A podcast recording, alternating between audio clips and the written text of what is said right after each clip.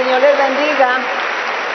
Dios me los bendiga a todos, a todos mis queridos hermanos, hermanas, todas las iglesias en diferentes lugares del mundo, más de 60 países que nos ven en este momento y en algunos pues nos estarán viendo en las horas de la madrugada, pero igualmente un saludo para todos ustedes, un saludo con mucho cariño, con todo mi corazón, los amo. Y también aquí a los hermanos que están conmigo el día de hoy aquí en la iglesia de la colina, un saludo para todos ustedes, Dios me les bendiga, el Señor les bendiga, Dios les bendiga a todos en gran manera, cuanto desearía que pudieran todos entrar, pero es imposible porque pues aquí el lugar no da para tanto. Sin embargo, yo creo que hay como más de mil, no sé, y me dicen que afuera hay otros mil haciendo fila, pero lastimosamente no se puede y además tenemos que cumplir aquí con un reglamento de los gobiernos. Por, por lo tanto, vamos a orar y a pedirle a nuestro Dios que termine muy pronto esta pandemia, que todo se acabe pronto para que vuelva todo a la normalidad, donde todos los hermanos se puedan congregar en los diferentes horarios, en sus templos, en todos los países. vamos a, orarle todo esto y a pedirle a nuestro Dios. Ya ustedes saben cuáles las peticiones que tenemos para que ya se acabe esto de las restricciones. Habrá algunos países que ya está todo en su normalidad, pero aquí nosotros todavía, de toda Latinoamérica, todavía estamos con la misma situación. Bueno, pero mientras tanto, pues nos alegramos en el Señor. Bienvenidos todos ustedes, bienvenidos allá también las personas por primera vez que nos ven en la pantalla, personas recientes también bienvenidos, pueden sentarse, pueden ubicarse en sus lugares, en su sitio y estaremos aquí gozándonos en la palabra del Señor, gozándonos aquí en la enseñanza. Recuerden que estamos estudiando todas las epístolas o las cartas que el apóstol Pablo enviaba en aquel entonces, más o menos dos mil años atrás. El apóstol Pablo enviaba muchas cartas enseñando doctrina a las diferentes iglesias a los diferentes lugares de aquella, aquellos lugares allí en Europa, allí en Asia. Y, y, él enviaba las cartas porque en ese tiempo no estaba la tecnología que tenemos hoy del Internet. Así que el apóstol escribía las cartas, Dios le revelaba la enseñanza y él enviaba los mensajeros a que llevaran las cartas a los pueblos, a las ciudades no sabemos cuánto tiempo duraba una carta en llegar, seguramente duraba tres o seis meses o hasta un año, dependiendo el, medio de transporte que usara el correo. Bueno, de todas maneras, fueron algunas cartas que, que se escaparon y que las tenemos aquí porque Dios lo permitió que no se perdiera todo ese gran material que hubo en aquel entonces de todas las revelaciones que Dios daba a sus apóstoles, a sus profetas, a todos aquellos a quienes Dios les daba esos dones maravillosos y les mostraba y les revelaba a través de visiones. Y ellos todos escribían esas experiencias maravillosas pero luego sabemos por la historia todas las guerras, las persecuciones que hubo a los cristianos y las guerras, los incendios, se quemaba y se destruía todo el material. El Señor nuestro Dios tan en medio de su amor y de su misericordia permitió que esto, que estos escritos aquí, compilados, que no se perdieran.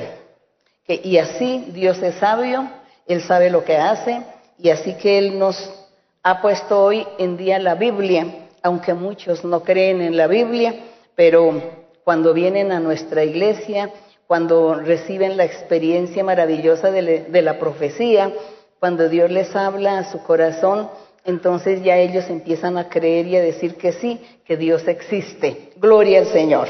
Y también comienzan a creer, decir sí, esta Biblia es el libro verdadero, porque sabemos que hay muchos libros de muchas religiones que ellos dicen que ahí están hablando las verdades, pero con la diferencia que Dios no se manifiesta. Con ellos, con sus libros y sus creencias, Dios no se manifiesta. Nosotros, con la Biblia, con esta Biblia tan bonita, la Reina Valera, ¿no? Eh, esta Biblia ha sido la que nos ha ayudado a encontrar al Señor, a conocer a Dios. Y Dios se ha manifestado en nuestras vidas y se sigue manifestando en nuestras vidas. Nos enseña valores, nos, da cualidades, virtudes, nos da tantas cosas tan hermosas Dios. Así que por eso nos sentimos orgullosos de pertenecer a este pueblo del Señor, pueblo conformado por gente de diferentes naciones. Gloria al Rey. Así que eso es lo que yo les cuento que vamos a seguir aquí. Hoy nos corresponde primera de Tesalonicenses, que en ese tiempo había una ciudad allí que se llamaba Tesalónica. Creo, creo que eso quedaba por ahí cerca del mar Mediterráneo. Y el apóstol Pablo entonces escribe a los de Tesalónica, les escribe la doctrina. A todos casi les escribe lo mismo porque el Espíritu Santo estaba dando las revelaciones. Y hoy por eso vamos a estar analizando en Primera de Tesalonicenses el capítulo 1 y vamos a leer de 1 al 10. Ya al finalizar el verso número 10 de nuestra enseñanza, estaremos leyendo y enfatizando sobre un verso importante que habla aquí el apóstol Quizá a alguno no les guste de pronto la enseñanza, que vamos a tratar ese tema de los ídolos o de la idolatría. Y vamos a hablar porque necesitamos aprender cuál es el verdadero camino que conduce a Dios. Ese verdadero camino que nos lleva a la vida eterna. Así que pues nos preparamos y aquí dice rápidamente, en el capítulo 1 dice Pablo, Silvano y Timoteo. Ellos tres eran apóstoles, eran profetas, eran evangelistas, eran maestros, eran predicadores, eran todo. Ellos eran todo. Dice a la iglesia de los tesalonicenses en Dios Padre y en el Señor Jesucristo. Gracia y paz sean a vosotros de Dios nuestro Padre y del Señor Jesucristo.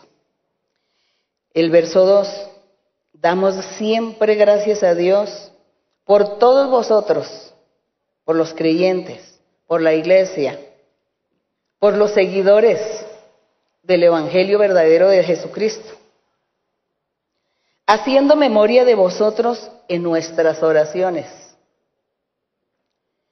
Aquí vemos el efecto de las oraciones. Las oraciones a distancia también son efectivas. Hay veces, hay veces que las personas creen que si no están cerca del ministro para que le imponga manos, que todo lo demás no tiene validez, pero no es así. La oración lo importante es que salga del corazón, Dios la oye. Así que ustedes tienen sus familiares lejanos, sus parientes, amistades.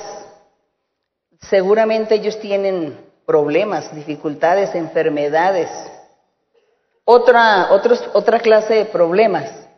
Usted ora a Dios. Usted entra a un lugar privado, levanta sus manos, le pide a Dios por esa familia o por aquellos vecinos o amistades que viven lejos, no importa dónde, en qué país o en qué pueblo o ciudad. Usted ora y le pide a Dios y Dios los está escuchando y Él actúa. Por eso es que nosotros también aquí cuando nos congregamos para las enseñanzas, Hacemos la oración aquí en el púlpito y el Señor escucha la oración y ustedes reciben el beneficio. O en el estudio bíblico, por ejemplo, en un estudio bíblico que se hace una oración para que la escuchen en Europa, en Japón, en la China, en Filipinas, en Australia. Y allí la gente recibe esa oración desde la distancia y Dios actúa en la vida de cada persona. Eso, esas han, han sido las promesas de Dios y nosotros las hemos visto que se han cumplido y que eso es la verdad de Dios. Por eso aquí el apóstol Pablo también vivió esas experiencias, que él oraba porque él no podía estar allá en esos lugares, porque en ese tiempo no había avión y, y el transporte era marítimo o a pie. Así que el apóstol hacía una oración y oraba por todos aquellos pueblos donde la palabra del Señor ya había sido anunciada. Y Dios escuchaba esas oraciones. Y por eso les enseña aquí a ellos, les dice que nosotros, les decía Pablo, junto con Pablo y Silvano, dice que Silvano y Timoteo, dice, nosotros oramos por ustedes. Siempre ustedes están en nuestra memoria y en nuestras oraciones. Y Dios, desde la distancia, escucha la oración, ve la intención y actúa el Señor para bendecir. Así que seguimos en nuestra lectura en el verso número 3. Acordándonos sin cesar delante de Dios y Padre y Padre nuestro de la obra de vuestra fe, del trabajo de vuestro amor y de vuestra constancia en la esperanza en nuestro Señor Jesucristo. Porque conocemos, hermanos amados, de Dios vuestra elección. Él felicita a los tesalonicenses por haber elegido el camino de Dios. Porque ellos antiguamente eran idólatras, ellos eran gentiles, no pertenecían al pueblo de Israel o al pueblo judío, sino que ellos se, caracterizaban por ser gentiles y todos los gentiles pues eran idólatras. Todos tenían, había miles de dioses y cada pueblo tenía sus dioses y cuando llegó el verdadero evangelio, la verdadera palabra de Dios, muchos, miles se convirtieron al Señor. Por eso aquí les está el apóstol celebrando, diciendo que ellos hicieron una gran elección, en el verso 4. Gracias le damos al Señor porque nosotros también hoy hemos hecho una buena elección. ¿No les parece? Y aquí en el verso 5 dice, pues nuestro evangelio no llegó a vosotros en palabras solamente. Dice, nuestro evangelio no llegó solo en palabras o en palabrerías o con tantas filosofías, con tanta retórica, ¿no? Palabras elegantes, elocuentes que de pronto nadie podía entender. Él dice que el Evangelio no llegó así. ¿Cómo llegó el Evangelio?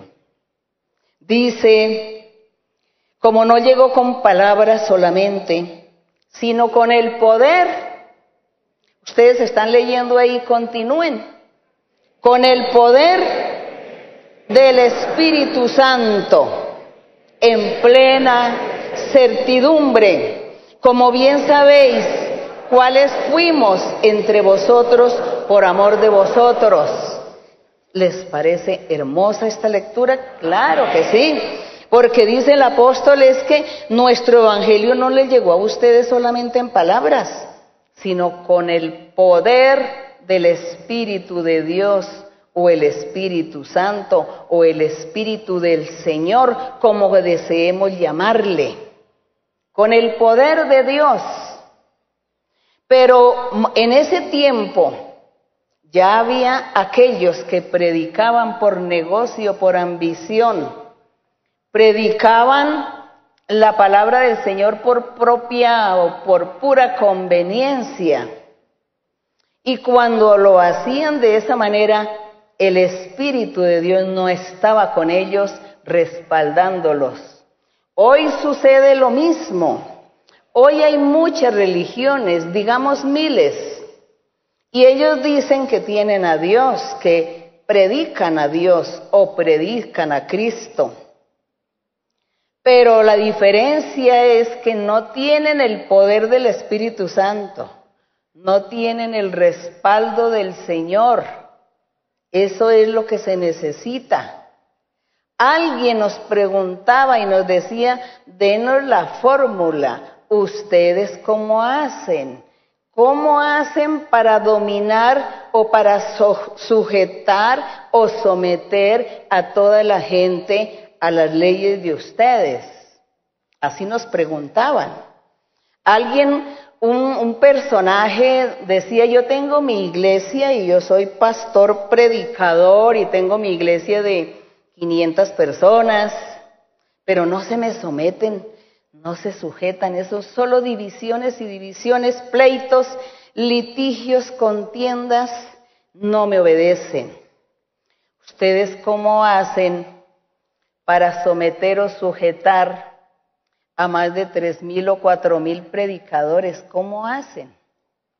Entonces, seguramente, cuando hicieron esa pregunta, no hubo la respuesta en el momento, tal vez por educación, bueno, qué sé yo, por prudencia. Pero si me lo dicen a mí directamente, pues yo les decía, yo les voy a dar la fórmula, porque no soy egoísta ni soy envidiosa. Les doy la fórmula para que usted haga lo mismo que yo hago. ¿Cómo les parece eso? Bueno, entonces pues triunfarán. Porque yo soy humana y yo no tengo ningún poder, yo no tengo ninguna capacidad, ninguna intelectualidad al máximo para decir que no, que por mi palabrería estoy convenciendo a la gente. Nosotros convencemos a la gente con el poder del Espíritu Santo, con el poder de Dios, porque Dios nos respalda. Y qué bonito y qué hermoso que Dios a toda la iglesia y a toda la congregación les da el Espíritu Santo, los bautiza con el Espíritu Santo, les da los dones espirituales, el don de sanidad, el don de imponer manos, el don de discernimiento, les da visiones, eh, revelaciones, sueños, eh, la profecía. Qué hermoso es Dios, la forma como se está manifestando en su congregación y el poder del Espíritu Santo que es el que nos gobierna. Nos gobierna porque no tenemos poder contra los, como humanos, no hay poder para dominar o ejercer, bueno, autoridad o dominio, sujeción a la gente, a otro ser humano. Imposible. Es Dios. Esa es la fórmula. Sencilla es la fórmula. Tenga usted el Espíritu de Dios en su corazón. Tenga usted el respaldo de Dios y Dios es el que hace la obra, Él es el que hace el milagro, Él es el que actúa en usted, en su voluntad, en su corazón, en su ser, en su manera de pensar, en su manera de conceptualizar las cosas de la vida, en su forma de sus propios criterios. Dios es el que está con usted y lo convence.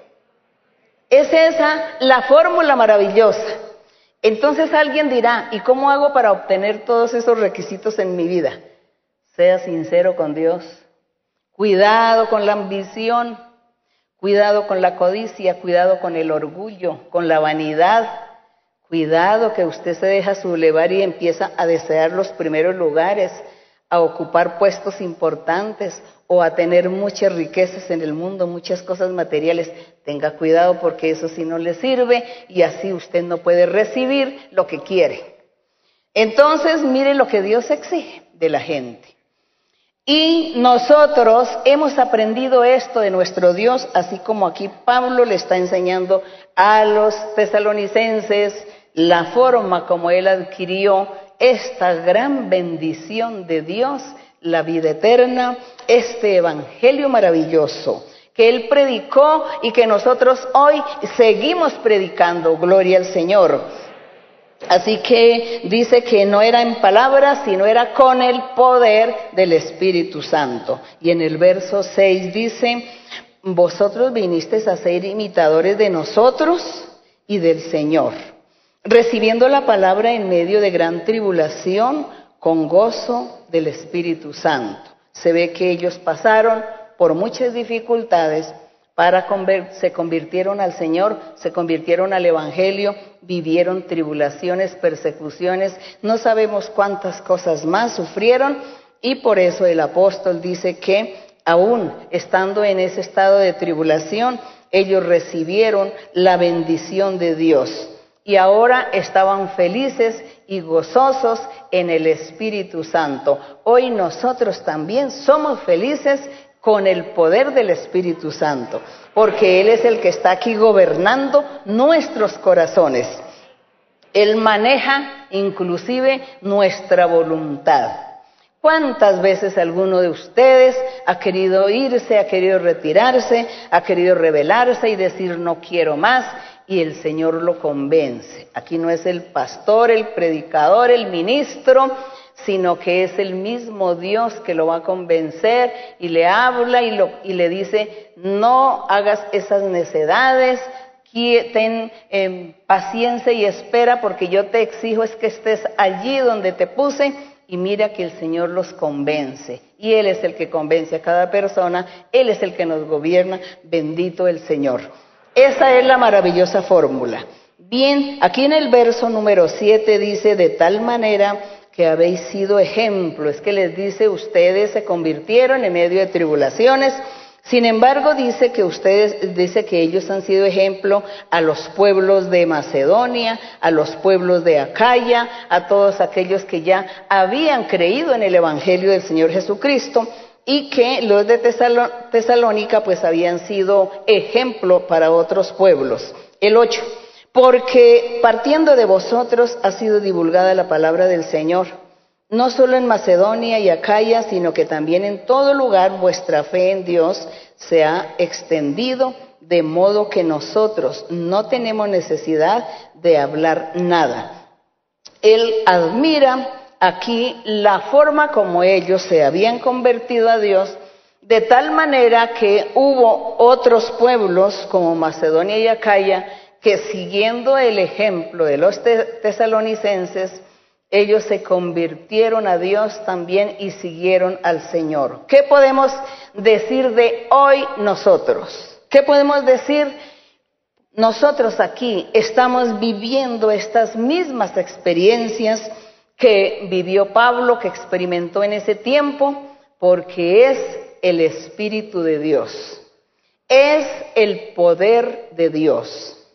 Y yo vuelvo y repito que muchas religiones, muchos predicadores y mucha gente que dicen que están predicando y como ya no encuentran aquí sino cosas literales porque ellos ven la Biblia de una forma literal, histórica, pues ya no encuentran nada y dice, no, es que eso pasó en ese tiempo.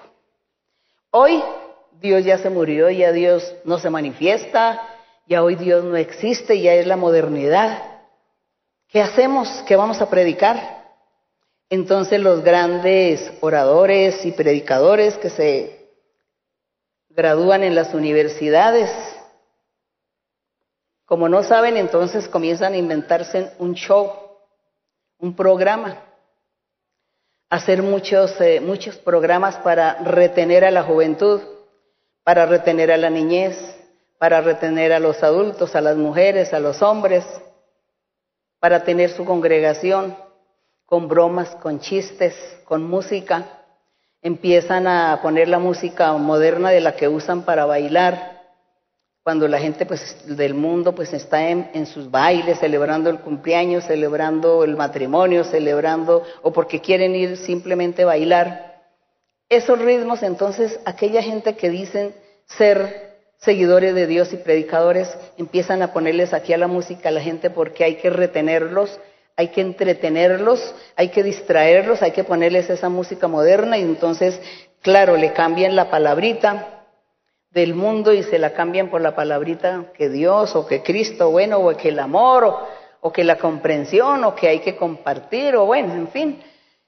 Empiezan a inventarse todas estas cuestiones para entretener a la gente y tener de qué hablar porque ya no encuentran nada en la Biblia. Es que aquí en la Biblia ya no tenemos qué predicar. Es que ya no sabemos la Biblia de memoria. Claro que sí. ¿Se la saben de memoria? Literalmente la interpretan. O históricamente. Pensando que ya pasó. Que eso fue hace dos mil años. Pero que ya hoy no hay nada que hablar, no hay nada que hacer entonces se inventan otros libros. y ya se olvidó el verdadero culto u homenaje a Dios. Se olvidó que a Dios hay que seguirle rindiendo ese homenaje, esa forma de alabanza, esa forma de orarle, de cantarle, de engrandecerlo. A eso es a lo que le llamamos ese culto a Dios. Sacar el tiempo para decirle a Dios tantas cosas hermosas que Él se merece. Entonces la gente dice, pero es que yo no tengo tanta palabrería para decirle a Dios. Sí, aquí en Salmos, aquí en los Salmos hay muchas palabras para que usted las memorice y se las cuente y se las diga a Dios. Entonces usted dice, sí, pero es que esas palabras las dijo el rey David y se las dijo a Dios y entonces ahora cómo yo voy a copiarme o a imitarme. Copie e imite, porque el Señor decía, imítenme, hagan lo que yo hago, piensen como yo pienso, tengan lo que yo tengo. Eso decía el Señor. Aún el apóstol Pablo también llegó a un estado también de perfección, su vida espiritual, que él le decía a la gente, imítenme. Es eso. Entonces no es malo que usted se ponga a imitar aquí al rey David, que porque él, tomado por el Espíritu de Dios, eh, hizo, muchos cánticos para presentarle a Dios en alabanza. Entonces hay que, a Dios no, Él no se cansa que todas las veces usted le esté repitiendo y repitiendo las mismas palabras. Vuelvo y me acuerdo de Apocalipsis cuando dice que hay, que el apóstol vio en visión 24 ancianos allá, allá con Dios, en el cielo, en el trono celestial con Dios, dice que vio 24 ancianos que día y noche, por toda la eternidad, están diciendo, Santo, Santo, Santo Jehová de los ejércitos. Entonces, si a Dios le disgustara la repetición, ¿por qué estos 24 ancianos todavía están diciendo Santo, Santo, Santo todo el tiempo? ¿Qué significa? Que nosotros podemos hacerlo, porque Él nos dijo que lo imitemos. Bendito el Señor. Imitemos al Señor. Entonces al Señor le alabamos con palabras hermosas. Aquí en los salmos encontramos para memorizar y decirle al Señor, eres grande, estás sentado en el trono de la gracia, eres grande, sublime, eres santo. Entonces sí ve que la Biblia no es obsoleta. La Biblia es hasta el día de hoy y hasta por siempre, hasta cuando venga el fin del mundo. Entonces el Señor vivifica los escritos. Estos escritos, que para muchos es literatura o historia o poesía, para nosotros es la palabra viva de Dios, porque todo verso que estamos leyendo, el Espíritu Santo está aquí con nosotros, los está vivificando y llegan a nuestro corazón, a nuestra alma, a nuestro espíritu.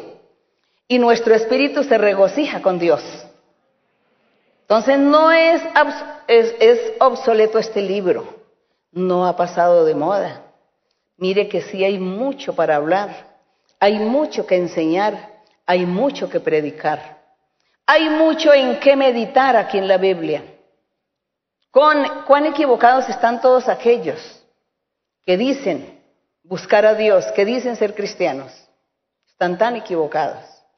Si ellos se pusieran a pensar un momento en Dios, en el Espíritu Santo, en el poder de Dios, ya no pensarían así, sino que comenzarían a pensar como nosotros estamos pensando hoy. Así, tenemos un Dios vivo, un Dios de poder que se manifiesta, gloria al Señor, porque Dios vive, Dios es espíritu.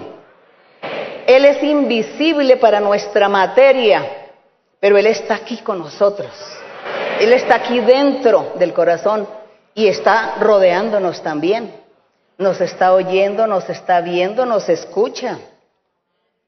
Está conociendo nuestros pensamientos. Ese es ese Dios maravilloso. Así que ese Dios que aprendemos de este libro, es el Dios que se está manifestando hoy. Este libro no ha pasado de moda. Aquí hay muchas cosas para meditar en el Señor, para vivificarlas. Mire cuántas cosas nos enseña Dios hoy, cuánta doctrina. Y el Señor tenía razón porque Él decía, cuando habló por, por el Señor Jesucristo, hablaba y decía, yo me voy, pero no los voy a dejar huérfanos. Cuando Él hablaba eso, al frente de Él estaba el pueblo que lo escuchaba y todos sus apóstoles. Y el Señor decía, yo me voy, pero yo no los voy a dejar huérfanos. Voy a enviar el Espíritu Santo. Y cuando envíe el Espíritu Santo, él va, el Espíritu Santo va a estar con ustedes todos los días, hasta el fin. Estará. O estará para siempre, que es lo mismo. Esa fue la promesa maravillosa que el Señor Jesucristo hizo porque el Señor sabía que Él estaba en ese tiempo viviendo una época de costumbres, una época de tradiciones, de creencias. Pero Dios sabía, Él sabía que al pasar el tiempo, al pasar tantas generaciones, todo va cambiando, todo se, va modernizando, porque Dios le ha permitido al hombre transformar todo y modernizarse. Y el Señor prometió dar la ciencia avanzada, todo lo ha prometido el Señor.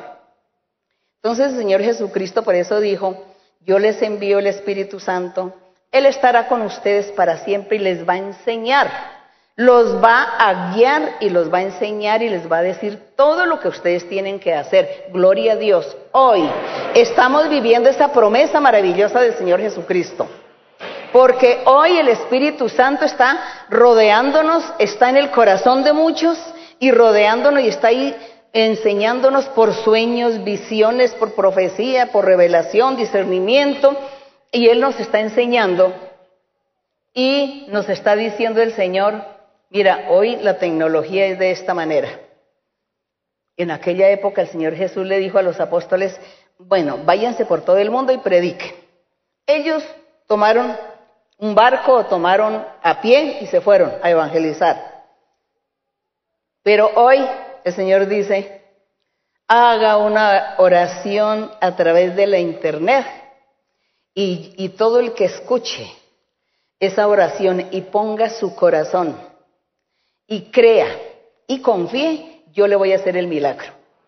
¿Cómo les parece el Señor sometiéndose a la, a la modernidad? Pero es que esa modernidad, ¿quién la hizo? Él mismo le dio al hombre, a la humanidad, le dio la modernidad para que se la inventaran, para que transformaran tantas cosas. Gloria a nuestro Dios. La mano del Señor está en todo. Él es el dueño, el dueño de todo. Entonces, pues aquí me están aplaudiendo. Gracias. Yo creo que ustedes allá no escuchan los aplausos. Pero es que aplaudimos a nuestro Dios, porque es que Él se lo merece todo. La gente y el hombre dice, la, ciencia dice que hay tan inteligentes que somos, dicen los personajes, ¿no? Los científicos, los que se inventan todo. Dice, ay, somos tan inteligentes, mire lo que nos inventamos. Pobre humanidad, ahora tienen que someterse a nosotros, a nuestra inteligencia, a nuestro ingenio, ¿no? Pero desconocen que fue Dios quien les dio esas capacidades esos talentos y ese conocimiento, porque Dios ya lo había dicho desde el principio. Y también es admirable cómo el Señor le da todo eso a la ciencia y a los científicos y el Señor hace uso de eso para que sus hijos escuchen su palabra, para que la gente sea evangelizada en todo el mundo. Gloria a nuestro Dios. Porque a través de este medio sí es más fácil que la humanidad sea evangelizada en todo el mundo. Entonces los apóstoles en aquel tiempo hicieron lo que pudieron humanamente, pero el Señor sabía que al futuro sí el mundo va a ser evangelizado. Que todos sean salvos, el Señor nunca lo dijo, solo dijo, háblele de mi palabra y mi evangelio a todo el mundo, y el que crea y, y sea bautizado, va a ser salvo porque comenzará el proceso, el proceso en su camino, en su vida, y llegará entonces a la vida eterna. El que no crea, pues ya será condenado. Entonces nadie va a justificarse delante de Dios, nadie va a decir, Señor, eh, aquí en este país nadie vino, nadie nos visitó porque eso era difícil, porque no había medio de transporte. Aquí no hay avión, no hay barco, no hay carretera. Vivimos tan lejos que aquí nadie nos habló de ti. El Señor va a decir, es mentira, porque para eso tenían internet y otras cosas que vienen al futuro, que ni siquiera sabemos qué es lo que viene al futuro. De la forma del medio de comunicación que el mundo va a tener entre sí. Entonces el Señor le va a decir, no me digas estas mentiras, no te justifiques porque no te creo, porque yo te di mucha herramienta para que escucharas mi palabra y no quisiste. Ahora entonces tienes que llorar y sufrir tus dolores, tu desobediencia, tu necedad. Eso será lo que Dios le va a decir a aquella gente, a aquellos del futuro. Pero nosotros hoy disfrutamos de lo que tenemos por ahora. Algún día las demás generaciones, que yo confío en el Señor, que la palabra del Señor va a ser tan perfecta en los corazones de muchos que van a seguir predicando, pero con esa tecnología tan avanzada no me puedo imaginar yo la gente por allá en las nubes desde allí predicando, predicando en los lugares recónditos, ¿no? A través de esos, esos medios satelitales. Bueno, gracias a nuestro Dios, Él es el dueño de todo eso.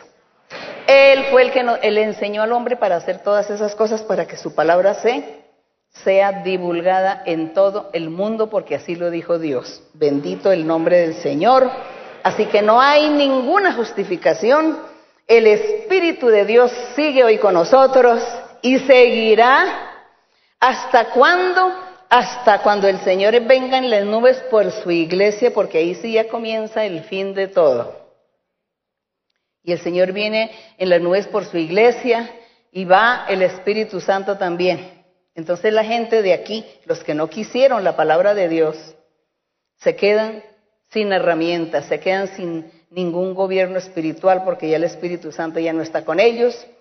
A lo mejor algunos seguirán leyendo Biblia, otros seguirán cantando, orando, pero ya sin el Espíritu de Dios, sin el respaldo. Eso es triste. Eso es lo que la Biblia enseña, eso es lo que dice así, por eso nosotros queremos creer en Dios, confiar en Él, someternos a Él, amarlo, hacer su voluntad, agradarle a Dios.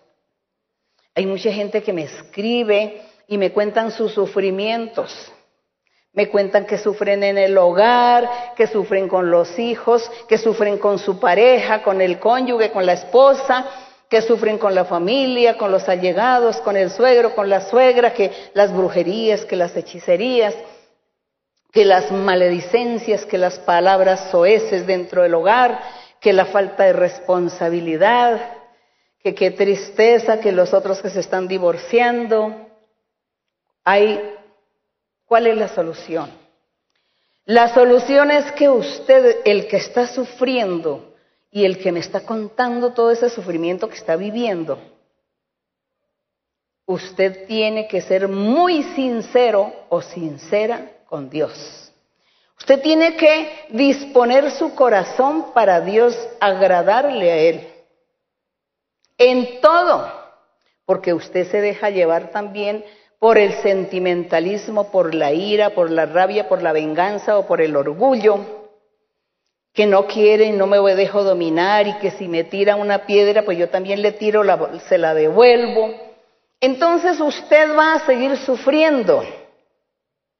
Si usted realmente eh, invoca a Dios, se arrodilla, le pide a Dios, se entrega a Dios, confía en Él, usted lee la Biblia, usted lea los salmos, háblele a Dios, dígale a Dios el problema, la situación que usted vive y dígale a Dios que usted quiere amarlo, que quiere agradarlo, hacer su voluntad. Sea sincero o sincera y verá cómo Dios escuchará su oración y Dios estará ahí libertándole, limpiándole, dando, haciéndole la vida feliz. Le ayuda a solucionar todos sus problemas.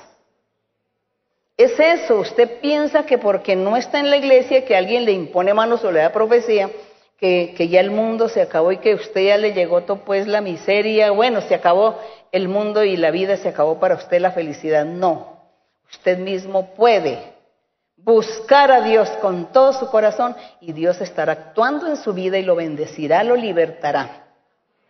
Por difícil que sea el problema, que amenazas, que secuestros, que violaciones, que bueno, que estafas, por difícil que sea el problema, usted confíe y usted tenga un corazón limpio para con Dios y verá que Dios le tenderá la mano y lo ayudará.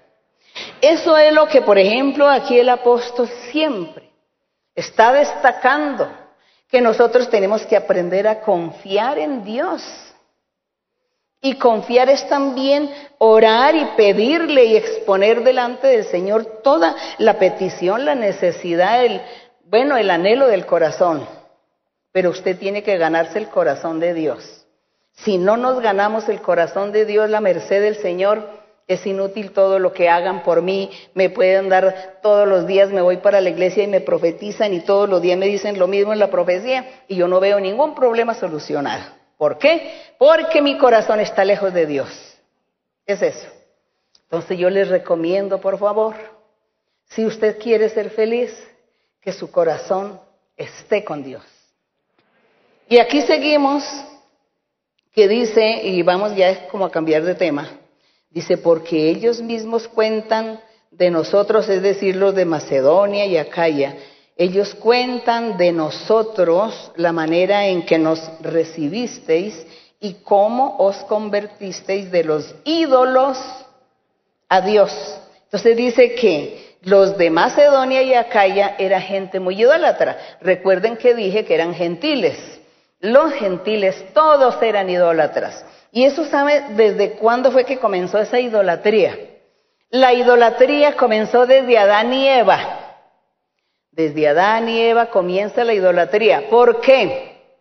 ¿Por qué? Ahí veo algunos que se distraen. Bueno, porque el diablo, recuerden que estuvo viviendo ahí con Adán y Eva, ¿en dónde fue? Me dicen los hermanos que en el Edén, en Edén.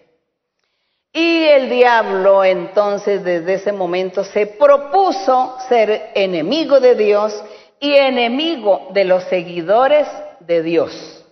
El diablo comenzó a inventarse pecados y pecados y pecados, aunque todavía no estaba la ley de Moisés, pero como el diablo ya sabía todo lo que iba, a venir también porque el diablo había estado cerca del Señor y escuchó todos los planes que Dios tenía, los proyectos. Entonces el diablo conocedor dijo, me voy a adelantar con los pecados y le voy a enseñar a esta humanidad a que pequen y le lleven la contraria a Dios, lo ofendan. Y por eso, entre tantos pecados, porque todos los pecados que existen desde Adán y Eva empezaron a surgir el diablo comenzó a enseñarle a la humanidad a pecar. Y, el diablo decía, haga esto, haga esto, haga lo otro. Y le enseñaba. Y todos los espíritus malos venían y poseían a las personas a los que iban naciendo, los que iban creciendo, porque la, la humanidad se fue multiplicando. Y el diablo entonces veía que toda esa gente estaba haciendo las cosas en contra de la voluntad de Dios y el diablo feliz. Y el diablo feliz, él era el que enseñaba. Y entre tantos pecados enseñó el de la idolatría. Entonces vamos a hablar solo de ese pecado de idolatría. El diablo puso en los corazones de la humanidad que adoraran dioses, que adoraran árboles, que adoraran piedras, montañas, ríos, lagunas, que adoraran eh, animales serpientes, sapos, ranas, aves, que el faisán, que bueno, un poco de animales. En todo el mundo entonces el diablo comenzó a enseñarle la idolatría a la gente. Y les enseñaba que, que adoraran también al sol y la luna, que miraran hacia arriba lo que veían, que esos eran sus dioses. Y ellos miraban y veían el sol, la luna, las estrellas. Y ellos comenzaron a tener a las estrellas como sus dioses, la luna el sol como sus dioses, y cuando vino el aguacero después del diluvio, empezó a llover y a caer granizo y relámpagos, truenos, entonces el diablo les enseñó, les dijo, ven, esos truenos es un dios. El relámpago es otro Dios. El granizo es otro Dios. La lluvia es otro Dios. Así que para eran solo dioses. Cuando el sol, los rayos del sol, entonces que eran otros dioses. Que los cambios de luna, que entonces eran otros dioses. No, eso miles y miles de dioses. Comenzó el diablo a enseñarle a la humanidad. Y cada uno, cada pueblo tenía su Dios. Entonces después inventaron el dios del amor, la diosa del amor, el dios del fuego, el dios de bueno, y para todo eso era un dios, el dios de la cosecha, el dios de la ruina, el dios de todo, para todo un dios. Así sucesivamente pasaron los años, las generaciones fueron viniendo y la idolatría fue creciendo y los pueblos se multiplicaron, los grupos se multiplicaban las familias y formaban sus pueblos, sus tribus y todos con sus dioses. Cada uno con el dios que le parecía más bonito.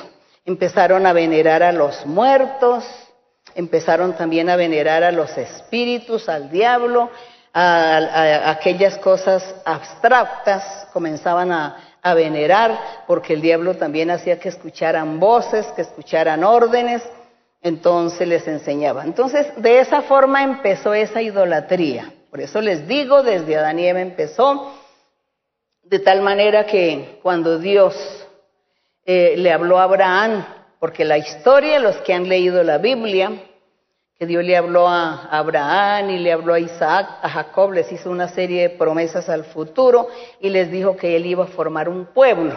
El Señor dijo, ya había muchos pueblos en ese entonces, y mucha gente, miles de personas en cada ciudad, en cada pueblo, mm, había y ellos eran gobernados por reyes. Y Dios dijo que Él iba a formar un pueblo porque Dios vio la idolatría de todos.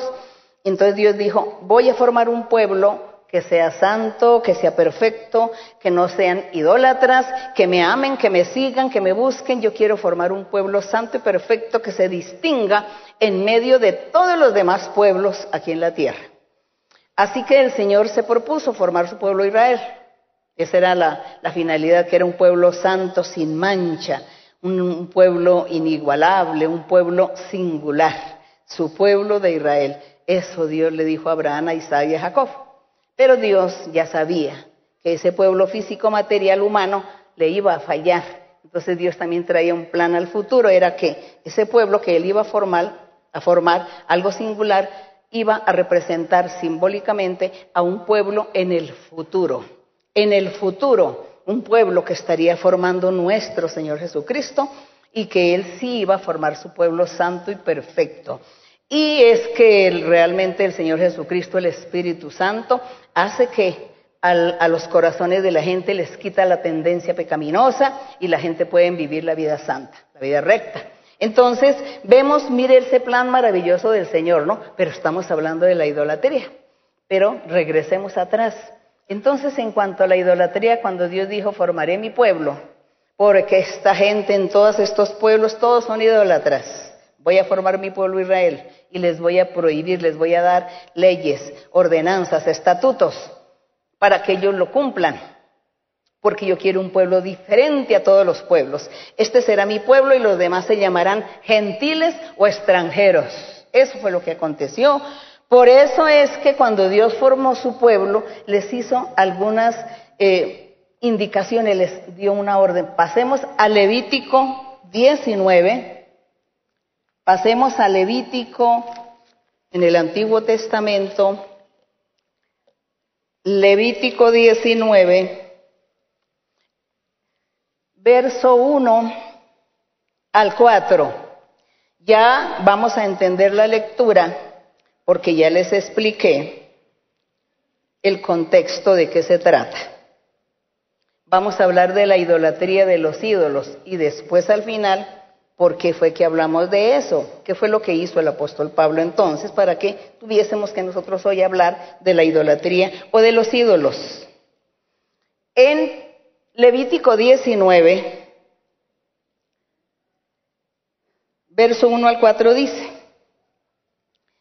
habló Jehová a Moisés diciendo, ya ustedes saben que fue que Dios habló con Moisés, con Abraham, con Isaac y Jacob, ¿no?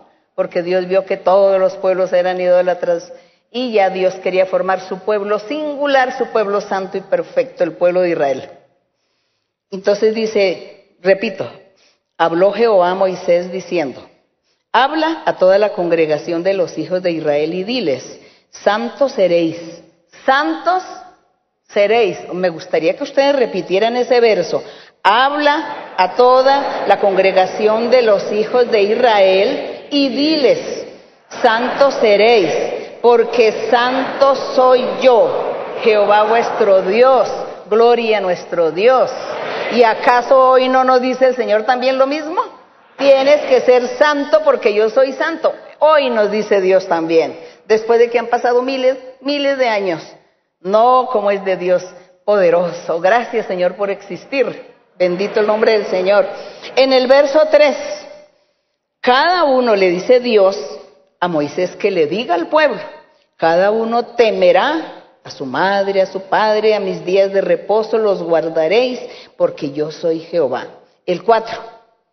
No os lean, no os volveréis a los ídolos, ni haréis para vosotros dioses de fundición. Yo soy vuestro Dios. Si ve la prohibición, ¿por qué? Porque ya les conté que desde Adán y Eva venía esa idolatría. Entonces el Señor les dice, cuando el Señor formó este pueblo de Israel que llamó a Abraham, dice que el padre de Abraham eran idólatras, ellos todos eran idólatras. Hasta el mismo Abraham, porque tuvo que haber eh, tomado las costumbres desde niño de sus padres. Eran idólatras. Pero Dios, eh, Abraham halló gracia ante el Señor y por eso Dios llamó a Abraham y le quitó esa tendencia de ser idólatra y le dijo, mira Abraham, yo soy el Dios viviente, así que de hoy en adelante tú vas a confiar en mí, en un Dios invisible, en un Dios en espíritu y en verdad me amarás. Y Abraham le dijo, sí Señor, te amaré y te seguiré. Qué bonito lo que Abraham le dijo. Bueno, eso no está aquí en la Biblia, pero yo estoy segura que así sucedió. Bien, entonces acá dice que el Señor ya escogió ese pueblo que venía de la, gente idólatra. Pero el Señor aquí les está diciendo, Moisés, enséñale a este pueblo, yo los escogí para que sean santos perfectos. Y les dice en el 4, no os volveréis a los ídolos. ¿Por qué les dice que no se volverán a los ídolos? Porque venían de los ídolos. Ellos venían de pueblos idólatras.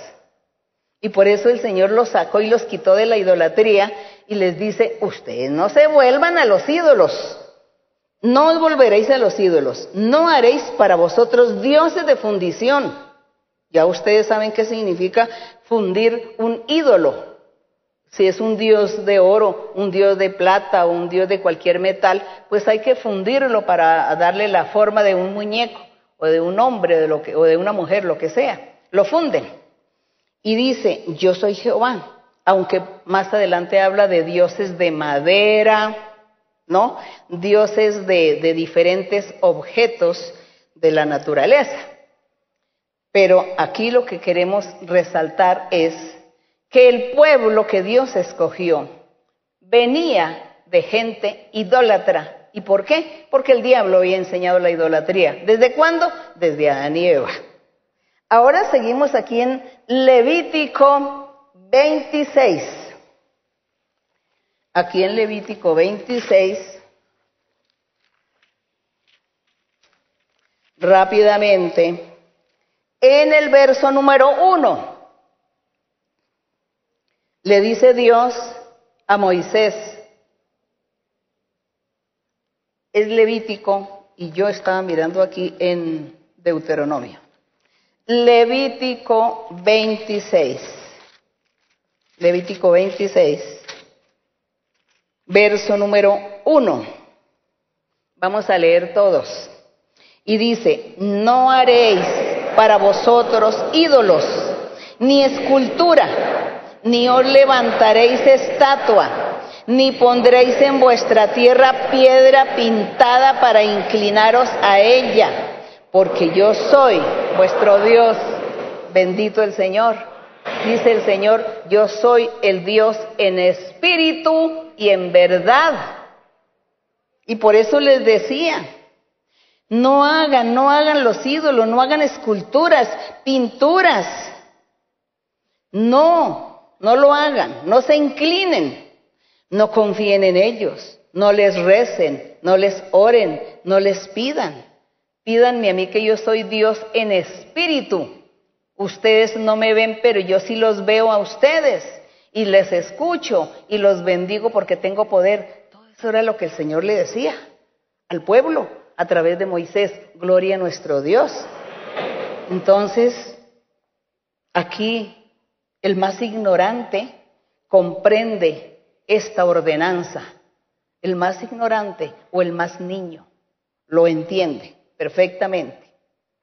Así que tenemos que pedirle a Dios, decirle, Señor, quita mi ignorancia, quita mi necedad, quita mi orgullo, mi altivez, mi arrogancia, porque se me han metido ideas en mi corazón, se me han metido tantas ideas en mi ser, que yo pienso que como mis antepasados eran idólatras, creían en dioses, creían en santos y en santas, en objetos, como ellos creían, me enseñaron y así me crié en esa cultura, en esa creencia, en esa costumbre. Pero ahora yo estoy escuchando que tú eres un Dios en espíritu, que vives, que te manifiestas, que haces milagros y señales, que bendices, que das la paz, que das la felicidad.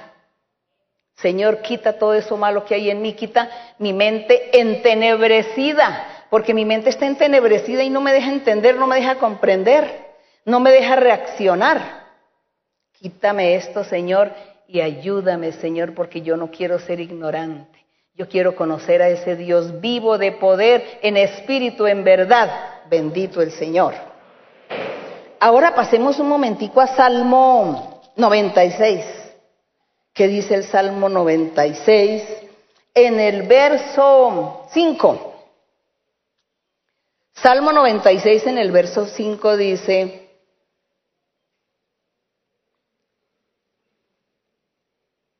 el 4, porque grande es Jehová, digno de suprema alabanza. Jehová es temible sobre todos los dioses. Recuerden que la palabra Jehová significa Dios, porque Jehová fue una, fue una palabra hebrea del hebreo de la antigüedad, que le agregaron unas vocales para poderlo pronunciar porque no se podía pronunciar ese, ese nombre de consonantes. Entonces se le agregaron unas vocales para pronunciarle, pero es una palabra original que Dios le dio a Abraham, aquellos antiguos. Entonces por eso usted escucha esta palabra Jehová, que los que no saben, significa Dios, o el Señor, como deseemos llamarle. Entonces dice, porque el 4, porque grande es Jehová y digno de suprema alabanza, temible sobre todos los dioses, porque todos los dioses de los pueblos son ídolos, pero Jehová hizo los cielos. Entonces Jehová hizo los cielos, sí.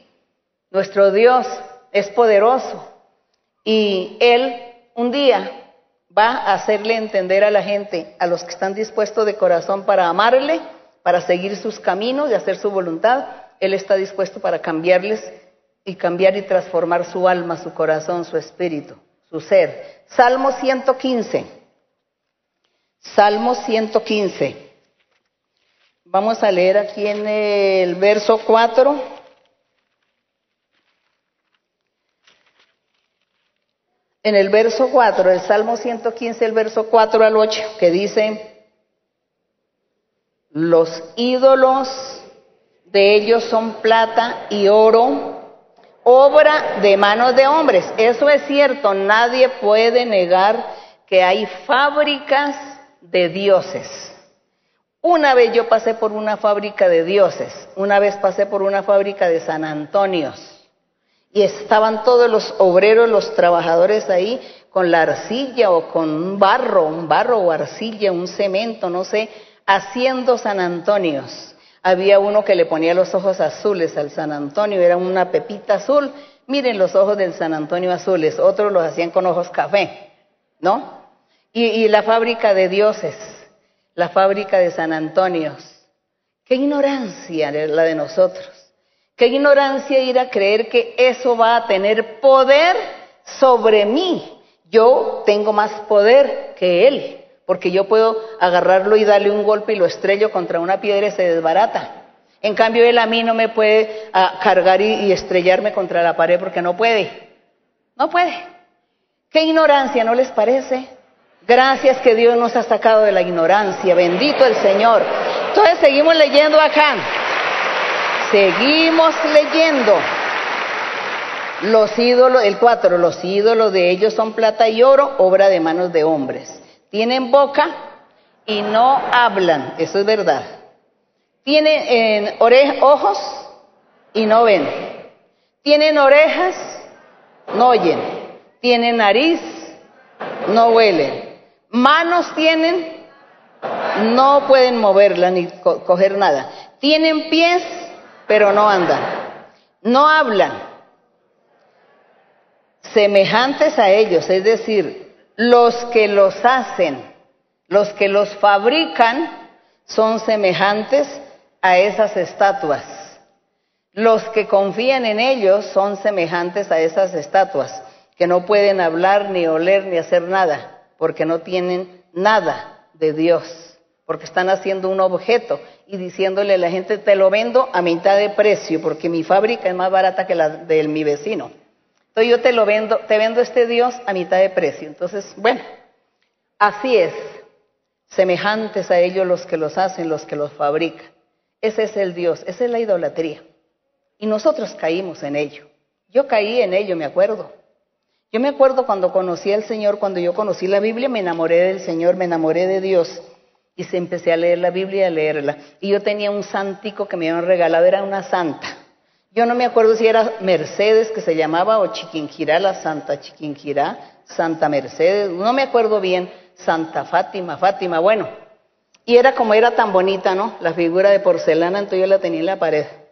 Y yo dije, ay, yo tengo que acabar con todo eso, porque cuando leí aquí la Biblia todo eso, dije, uy, no, yo estoy en idolatría. Comencé a botar y a tirar todo lo que yo tenía, pero la santica no, porque me parecía tan bonita y de valor. Dije, esta santica sí se la voy a regalar a alguien. Cuando yo estaba mirándola y, pensando, alguien me la soltó. Nadie estaba conmigo. Cayó al piso y se volvió pedacitos. Se, se volvió polvo. Y dije, Dios me está enseñando que yo no debo hacer esto. Que por más valiosa que sea, no se la debo regalar a nadie porque es fomentarle la idolatría. Y yo le dije, gracias porque me enseñaste, siendo yo apenas iniciando el camino del Señor, iniciando a leer la Biblia. Dios me dio esa gran enseñanza. Y por eso, así sea que usted tenga su Dios marcado en oro, ¿no? O en plata, mándelo fundir. Mande fundir el oro y la plata y la extrae y hace algo para usted pero no diga, esto es tan valioso que me da. No, es que esto lo hizo el mejor pintor del mundo. El mejor pintor del mundo en este momento estará hasta en el infierno, seguramente. Porque si no conoció a Dios, pues ¿dónde está ese mejor? Entonces, ¿qué me interesa con que esta pintura la haya hecho el mejor pintor del mundo si para mí existe mejor Dios en espíritu, en poder, que cualquier cosa? Cualquier cosa. Y aquí, en el Salmo 135, para finalizar, que se me fue el tiempo, se me fue el tiempo, Salmo 135, el verso 15 al 18 dice así, del verso 15 al 18 dice, los ídolos de la nación, es igual, los ídolos de las naciones son plata, oro, obra de mano de hombres, tienen boca, no hablan, ojos no ven, tienen orejas, no oyen, tampoco hay aliento en su boca, semejantes a ellos son los que los hacen y todos los que confían en ellos. Por tanto, dice que tiene que la gente confiar en, en el Dios vivo y de poder. Y dice que todos, en el verso 21 dice, desde Sión, que es la iglesia del Señor, sea bendecido nuestro Dios quien mora en Jerusalén. Gloria a nuestro Dios. Dios es vivo, Dios es invisible, Él está viviendo en espíritu y en verdad. Y así que el Señor Jesucristo cuando le dijo a la samaritana, le decía a la samaritana, Señor, yo he escuchado que los judíos dicen que aquí en Jerusalén es donde se debe adorar a Dios. Y mis padres, mis antepasados dicen que es allá en Samaria. Entonces les dice el Señor, mira mujer, llegará el día en que ni aquí en Jerusalén física, ni allá en Samaria física, se adorará a Dios. Porque Dios es espíritu y los adoradores o los seguidores que Dios busca que le adoren, lo tienen que adorar en espíritu y en verdad. Eso fue lo que el Señor Jesucristo le enseñó a esta mujer y eso es lo que nosotros hoy estamos aquí viviendo, disfrutando de ese Dios invisible, de ese Dios en espíritu y en verdad. Gloria y honra sea para nuestro Dios. Alabado el Señor. Y vamos a estar orando orando a nuestro Dios con todo nuestro corazón. Y ustedes que están enfermos o que tienen una necesidad, un problema, tribulación, brujerías, hechicerías, maldiciones, eh, síndrome de Down, bueno, las personas enfermas del cuerpo, de la piel o huesos, bueno, personas en sillas de ruedas, cualquier enfermedad, a mí se me escapa para poder enumerar todo, pero usted, cada uno de ustedes, pídale a Dios Ojalá ustedes levanten su mano así y cierra sus ojos y le dice, Señor, mira mi problema que tengo, Señor. Enumérele al Señor su vida, sus problemas, sus angustias. Y ustedes los que están aquí conmigo el día de hoy también hagan lo mismo y confíen en el Señor porque Él está ahí cerca de ustedes. Gracias a nuestro Dios, Padre Celestial, Padre de nuestro Señor Jesucristo. Dios de Abraham, de Isaac, de Jacob, nuestro, nuestro Dios que anduvo con Moisés, nuestro Dios poderoso, que te manifestaste en la antigüedad a través de tus profetas y le hablabas a los reyes, a los gobernantes, les daba órdenes, consejos, orientaciones tú te, te manifestabas en gran manera, Señor, en aquella época. A ti, mi Señor, que eres el mismo Dios, eres el mismo Dios hoy en nuestras vidas, el mismo Dios poderoso. Padre, hoy también, hoy también tú tienes misericordia de los gobernantes, de los personajes, quien quiera que sea. Así ellos no te estén buscando de corazón, así ellos no te estén buscando como debe ser la búsqueda hacia Dios. Quizá ellos estén confiando en ídolos, en seres espirituales o físicos o materiales que no sean tú.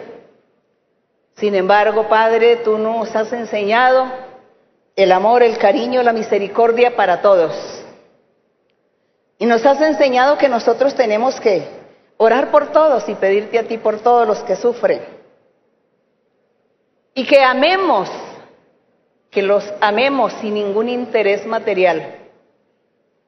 Señor, nosotros tratamos de hacer todas estas cosas porque sabemos que tú estás levantando un pueblo santo y perfecto, porque tú en la antigüedad quisiste levantar un pueblo santo y perfecto con Moisés, el pueblo de Israel o pueblo judío. Pero ellos te fallaron, Señor. Y tú enviaste al Señor Jesucristo para que Él levantara un pueblo santo y perfecto. Y entre ese pueblo nosotros nos contamos, Señor, porque te hemos conocido, te estamos conociendo, estamos conociendo tus caminos. Estamos luchando, Señor, luchando contra nuestro enemigo. Pero aquí estamos delante de tu presencia y tú nos estás ayudando, Señor. Gracias. Gracias porque tú nos estás ayudando para vencer al enemigo y para seguir adelante, Señor, hasta alcanzar el triunfo y la victoria. Por eso, Padre, también en este momento yo te pido que tengas misericordia de todas las personas, los que están aquí conmigo, los que me están viendo, Señor, que probablemente son, son 35 mil vistas, tal vez más gente, porque cada vista tendrá algún grupo de personas en su casa, en su hogar. o en una congregación donde hay 500 personas.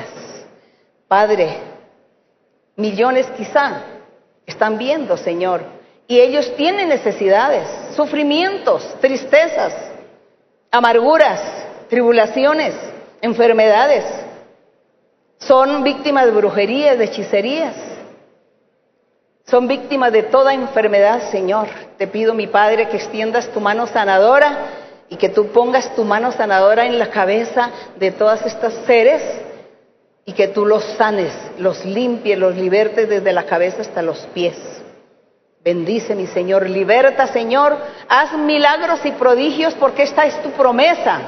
Esto es lo que tú nos has prometido, Padre. Gracias. En el nombre glorioso de Jesucristo, tu Hijo amado. La honra y la gloria sea para nuestro Dios desde ahora y para siempre. Amén. Gloria al Señor.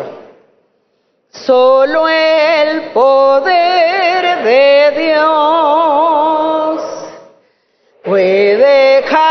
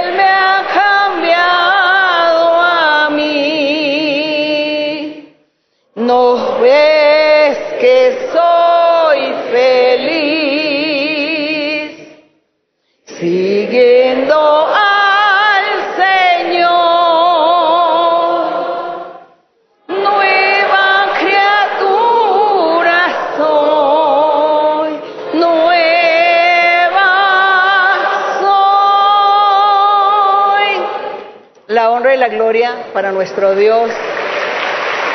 Y como les decía, como les decía antes, que leímos esos versos de la idolatría porque el apóstol Pablo al finalizar el capítulo 1 le felicitaba a aquella gente diciéndoles que ellos habían salido, habían venido de ser idólatras y que ahora estaban conociendo el camino del Señor, el verdadero evangelio de nuestro Dios.